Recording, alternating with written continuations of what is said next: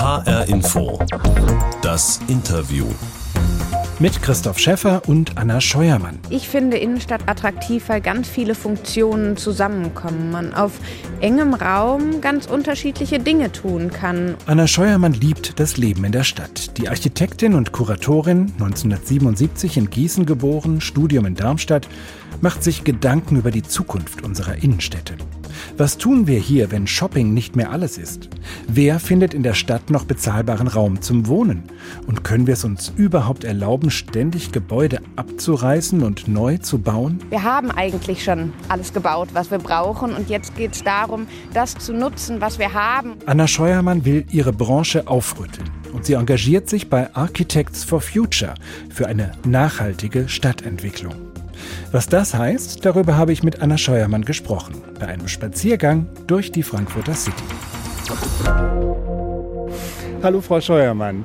Hallo. Schön, dass wir uns hier treffen können vor den städtischen Bühnen in Frankfurt, wo Schauspiel und Oper unter einem Haus sind. Wir sind hier vor der Opernpforte, also wo die Mitarbeiterinnen und Mitarbeiter der Oper reingehen. Eben haben ja auch noch ein paar Hörner geübt. Wann waren Sie das letzte Mal als Zuschauerin in diesem Gebäude?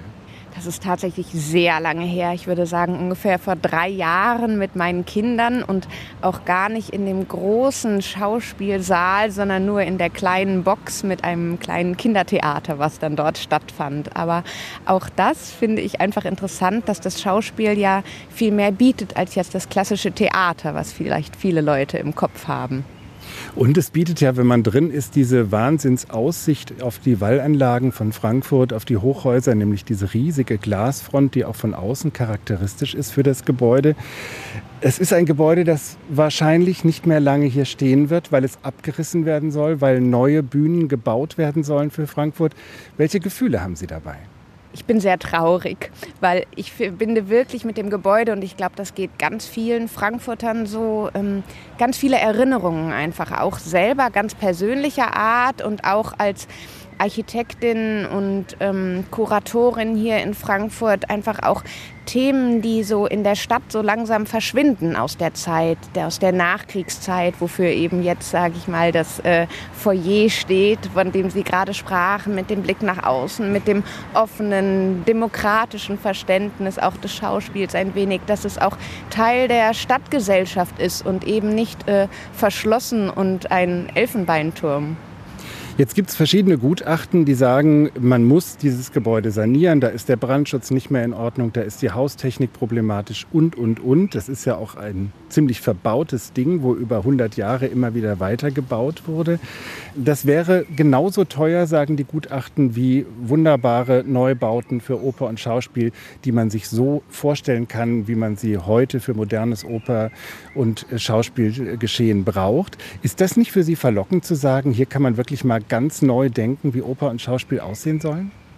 Verlockend auf jeden Fall. Wenn ich sozusagen an meine Zeit zurückdenke, als ich Architektur studiert habe, da hat man auch noch viel in genau den Dimensionen gedacht. Unsere Entwürfe waren damals für neue Museen, nicht auf der grünen Wiese, aber auf freien Flächen, wo wir entwerfen konnten, was wir wollten, so ein bisschen. Ähm, aber ich muss ganz ehrlich sagen, in der aktuellen Zeit ist es für mich gar nicht verlockend, weil ich einfach wirklich das Gefühl habe, wir müssen als Architekten, Stadtplaner, Politiker einfach umdenken beim Bauen wir haben eigentlich schon alles gebaut, was wir brauchen. Und jetzt geht es darum, das zu nutzen, was wir haben. Und hauptsächlich würde ich sagen, ist das erstmal diese Bewegung da aus Klimagründen. Aber ich finde wirklich, dass dieses Thema der Stadtgeschichte und der, ja, der Geschichten, die durch eine Stadt laufen, auch dabei sehr wichtig sind. Die ökologischen Klimaschutzgründe, die sind in der Tat dramatisch, habe ich gelernt in der Vorbereitung auf unser Gespräch. 40 Prozent der CO2-Emissionen weltweit haben mit dem Bau und dem Betrieb von Gebäuden zu tun. Und allein die Zementproduktion ist verantwortlich für 9 Prozent des weltweiten CO2-Ausstoßes. Das heißt, das, was hier drin steckt an Beton und an äh, verbauter Energie, das muss man mit bedenken, wenn man so eine Kostenkalkulation macht. Wie oft wird bei Bauvorhaben über diesen Aspekt überhaupt schon nachgedacht? Ganz selten leider. Wir haben jetzt tatsächlich die ersten Projekte, wo man merkt, wo die Kommunen äh, sich schon mit dem Thema beschäftigt haben, die das dann genau in solche Überlegungen mit einbeziehen. Wird ein Gebäude erhalten oder nicht? Aber es ist tatsächlich auch das wieder hochkomplex, weil da wird ja mit einbezogen, was haben die Materialien für Energie verschlungen, als sie erstellt wurden? Was ist für Energie in den Produkten daher drin? Was ist für Energie in dem Betrieb drin, also was das Gebäude schon an Technik auch hat, wie da die Sachen funktionieren. Es sind hochkomplexe Zusammenhänge und es müssen wirklich Profis ans Werk gehen, um das tatsächlich auf den Punkt zu bringen. Und auch das kommt immer mehr, dass immer mehr Architektur- und Planungsbüros sich auch mit diesen Themen beschäftigen. Lange Zeit wurde das so abgetan an die Gebäudetechniker oder Bauphysiker, aber mittlerweile ist genau dieser Gedanke, man muss zusammenarbeiten als Team noch viel mehr rausgekommen, dass jetzt das komplexe Ding gemeinsam gedacht wird. Und das war ursprünglich ja auch tatsächlich hier bei den städtischen Bühnen so gestartet worden.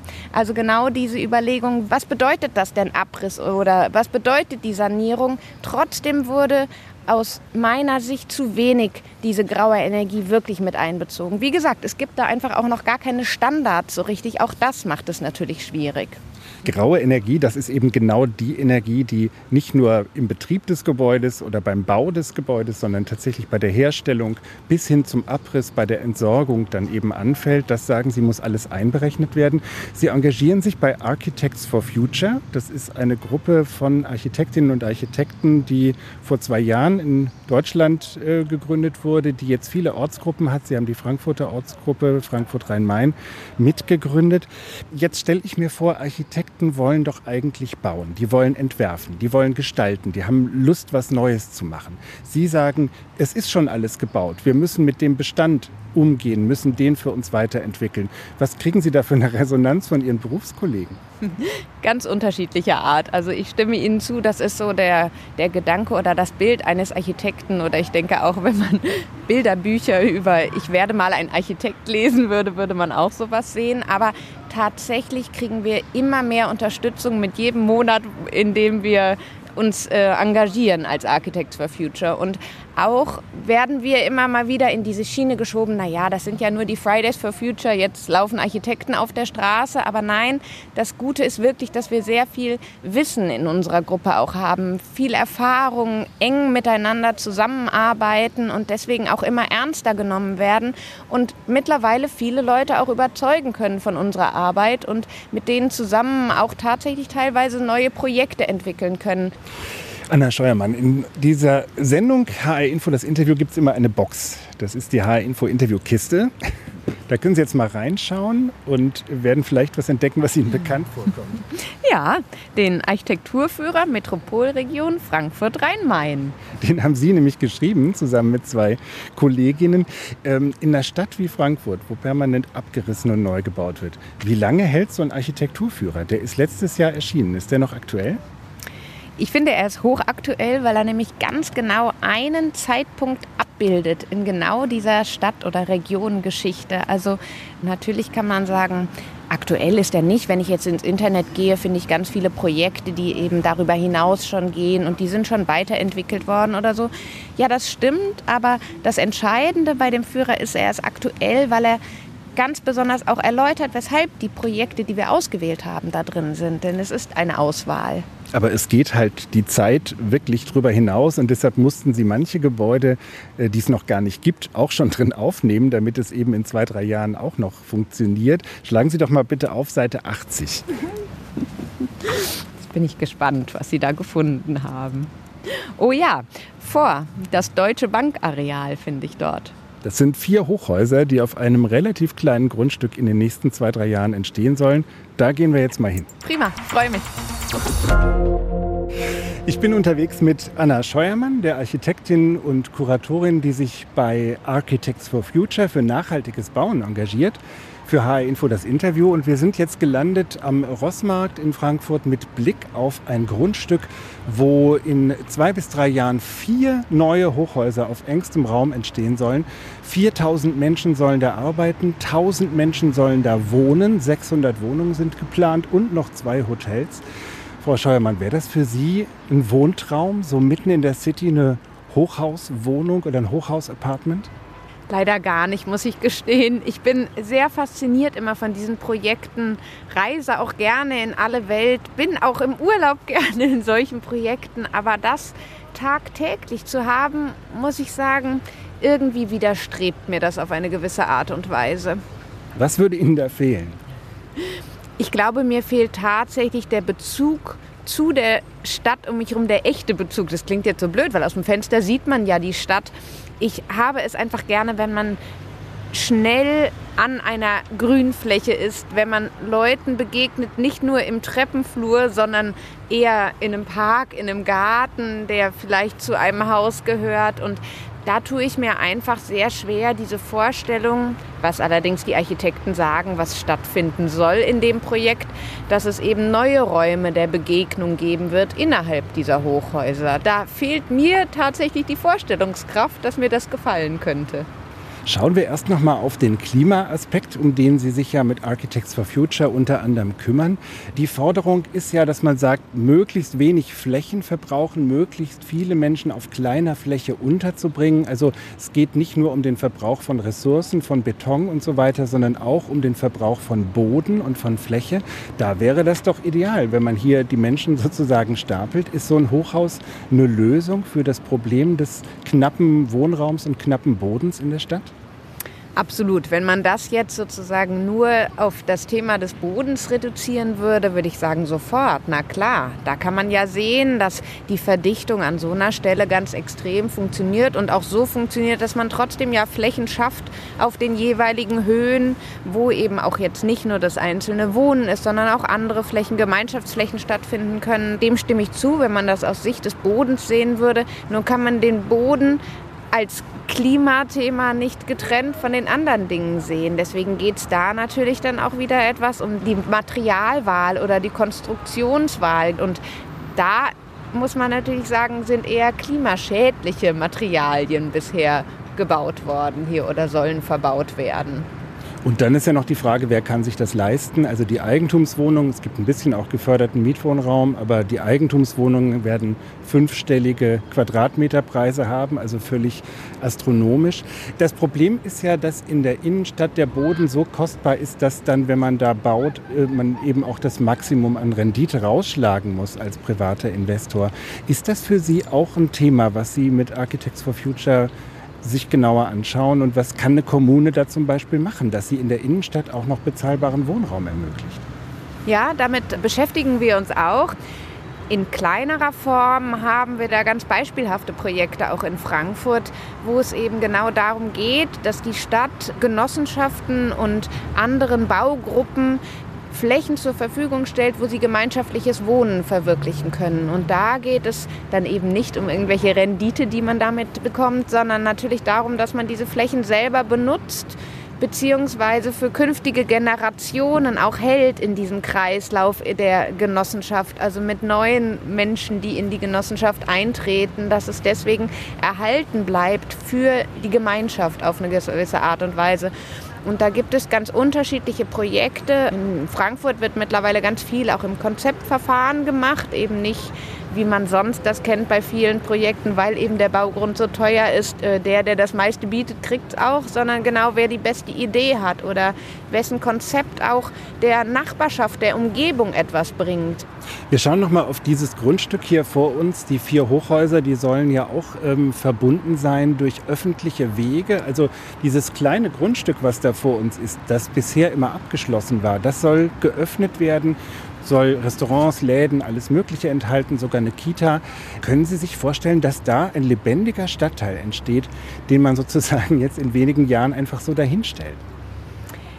Ich glaube ja, dass tatsächlich diese Wege, die dann da durchgehen, interessant sein werden für die Stadtbevölkerung. Nicht nur, weil man dann natürlich in ein Grundstück reinkommt, wie Sie sagen, wo man vorher noch nie war oder was auf den ersten Anschein sehr privat wirkt und dann doch öffentlich ist. Also ich glaube, das ist immer auch ein Anreiz, sondern was ich auch immer ganz interessant finde in der Stadt, sind so, auch in der Stadt gibt es Trampelpfade. Auch in der Stadt werden plötzlich Wege genutzt, viel mehr genutzt als die, die vielleicht vorher angelegt waren. Und da finde ich das jetzt sehr interessant, dass so ein Block einfach komplett so durchkreuzt werden kann, durch den man vorher eben nicht gegangen ist und wo man dann wiederum neue Abkürzungen, neue Wege zu den Orten findet, wo man hingehen möchte.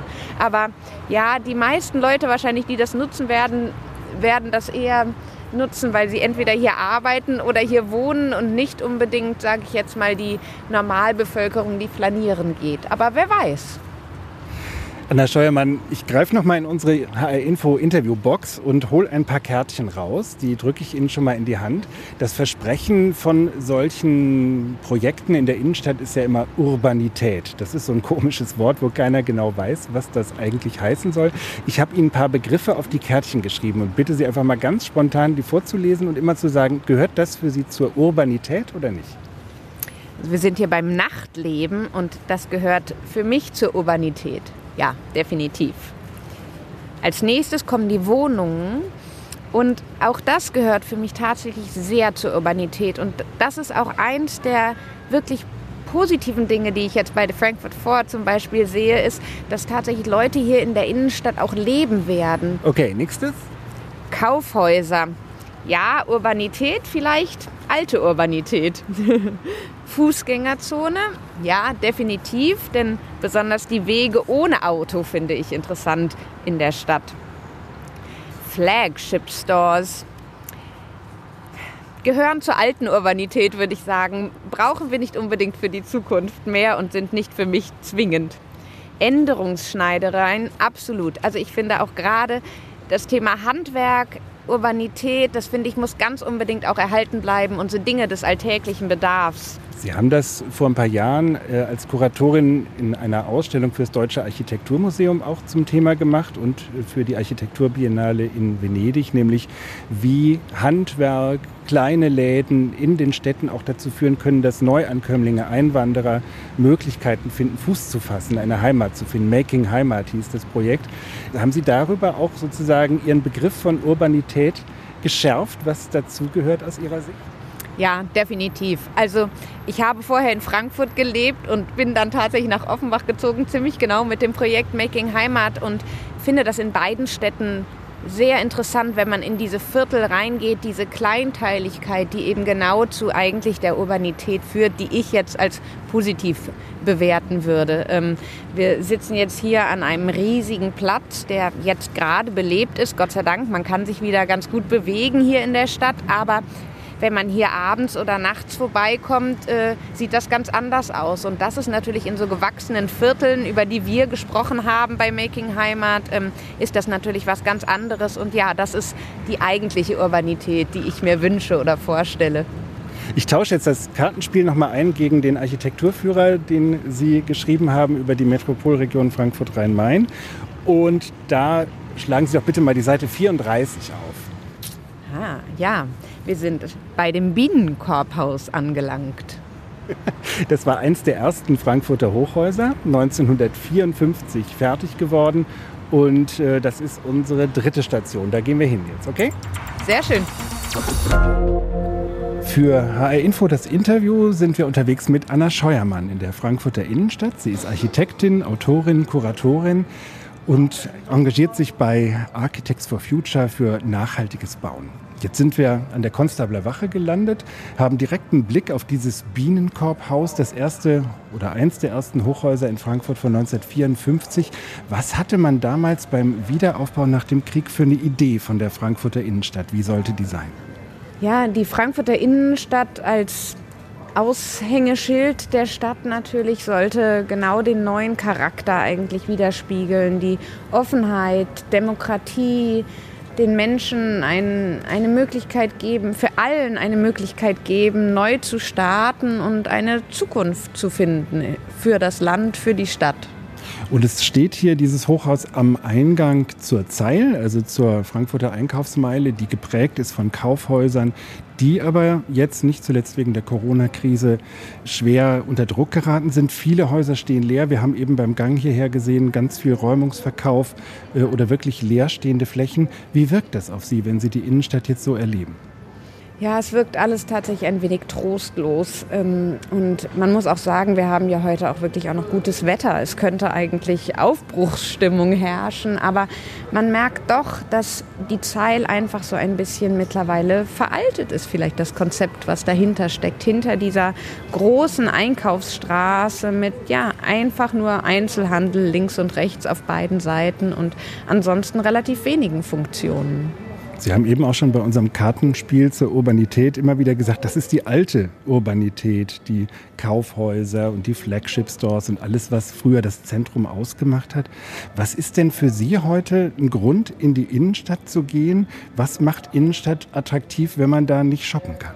Also ich finde Innenstadt attraktiv, weil ganz viele Funktionen zusammenkommen. Man auf engem Raum ganz unterschiedliche Dinge tun kann. Und ich glaube, das muss auch hier tatsächlich an der Zeil noch so ein bisschen rausgekitzelt werden. Also ich glaube, die Gebäude, die hier stehen, die ursprünglich viele von denen wirklich für den Einzelhandel explizit gebaut wurden, die können noch viel mehr. Die können ganz andere Funktionen beinhalten. Und ähm, ja, ich glaube, das, was eben auch noch mit reinkommen muss, das äh, haben wir jetzt auch bei unserem Gang bemerkt, ist, dass einfach ganz viel hier asphaltiert ist natürlich oder mit Steinen belegt ist, die Plätze. Auch das ist, glaube ich, ein Ding, was jetzt einfach wieder mehr kommen wird, ist das Grün kommt zurück in die Stadt auf ganz unterschiedliche Arten und Weisen. Wenn wir jetzt mal so ein Kaufhaus äh, nehmen, was könnte man mit so einem Gebäude anfangen, wenn man es eben nicht abreißen will? Aus den Gründen, über die wir am Anfang gesprochen haben, wenn man die graue Energie, die da drin steckt, erhalten möchte und daraus was Neues formen möchte. Was kann man damit anfangen mit so einem Klotz? Ich glaube, mit so einem Klotz ist ganz viel möglich. Es ist nicht so leicht, aus den Räumen was zu schaffen, aber es kann, wie gesagt, ganz unterschiedliche Funktionen beinhalten. Ähm, man kann sich gut auch tatsächlich eine kulturelle Nutzung an der Stelle vorstellen. Also ob es auch wieder was Ähnliches ist wie ein Bürgerzentrum, dass auch Leute, die hier leben in der Innenstadt, denn es gibt Leute, die hier leben. Also auch wenn man hier um sich rumguckt, in den obersten Stockwerken sind in ganz vielen Gebäuden Wohnungen, dass auch diese Leute Orte haben, wo sie abends konsumfrei eben auch hingehen können oder wo sie Kultur um die Ecke genießen können und eben nicht bis zum Museumsufer fahren müssen oder gehen müssen. Das wird ja eine ganz neue Aufgabe eigentlich für Architektinnen und Architekten, eben mit dem Bestand so zu arbeiten, dass daraus neue Nutzungen entstehen, dass man dabei gleichzeitig noch nicht allzu viel Baustoffe neu verbraucht, sondern mit dem wirklich arbeitet, was da ist. Was gibt es da für Inspirationen für Sie? Haben Sie Vorbilder oder Projekte, die Sie toll finden, wo Sie sagen würden, da ist genau das so umgesetzt worden, auch mit einer neuen Ästhetik, mit einer neuen Kreativität? Also ein Projekt gibt es in Berlin, was ich jetzt ganz konkret sagen würde, das allerdings noch im Entstehen ist, das ist das Haus der Statistik. Auch ein Leerstand, den eben eine, ich glaube, es ist eine Genossenschaft, vielleicht ist es auch ein Verein, gesagt hat, wir gemeinsam finden wir eine Zukunft für dieses Gebäude. Wir holen uns eben die Profis, Architekten, Stadtplaner dazu, die aus der Sicht was bringen können. Aber das ist so ein altes DDR-Hochhausgebäude in der Nähe vom Alexanderplatz. Ja, ne? ganz genau. Und das ist natürlich ein sehr langwieriger Prozess, wenn man das über so Beteiligung, Partizipation, äh, unterschiedliche Gruppen versucht zu entwickeln. Aber ich glaube, das Resultat ist dann eben viel nachhaltiger als andere Dinge, wie man erstmal auf den ersten Moment denkt, dass sie richtig sind. Und gerade im Gespräch und im Austausch entstehen die Ideen. Und ja, ich glaube, Architekten müssen sich auf solche Rollen, wenn sie es wollen, natürlich nur dann einlassen. Das ist nicht mehr der Architekt, der alles vorgibt und die anderen setzen es um, sondern da muss man sich in der Rolle des Architekten auch zurücknehmen und schauen, an welchen Stellen man Profi ist und an welchen Stellen andere Leute Profis sind oder besser Bescheid wissen. Ich würde gerne eine kleine Bilanz machen mit Ihnen unseres Spaziergangs von den städtischen Bühnen über den Rossmarkt, wo das Projekt äh, vor Frankfurt oder Frankfurt vor entsteht, bis hin hier an die Konstabler Wache, wo wir an einer ziemlich zugigen Ecke stehen. Wenn Sie sich von diesen drei Orten einen aussuchen dürften, um ihn so nach den Kriterien, die Ihnen wichtig sind, ökologisch, sozial, urban, äh, weiterzuentwickeln, an welcher Stelle würden Sie das gerne machen? Welchen Ort würden Sie sich wählen von den dreien? Ich würde tatsächlich jetzt die zugige Konstablerwache nehmen, weil ähm, ich finde, dass sich schon am Wochenende, wenn hier Markt ist, das sehr schön zeigt, wie sich die unterschiedlichen Gruppen, die in der Stadt sind, hier treffen und jeder so seinen eigenen Ort findet. Und ich glaube, hier kann man noch ganz viel machen, genau über das Thema Grün in der Stadt, die Erdgeschosszonen öffnen, neue Funktionen reinbringen, das Handwerk wieder zurück in die Innenstadt auch holen über verschiedene Ebenen. Ähm, und ich glaube, hier ist ganz viel möglich und deswegen finde ich diesen Ort am interessantesten. Ganz herzlichen Dank, Anna Scheuermann, Architektin, Autorin und Kuratorin für diesen Rundgang durch Frankfurt. Das Interview in HR Info gibt es auch als Podcast in der ARD Audiothek und bei Spotify. Gerne zum Abonnieren. Mein Name ist Christoph Schäffer.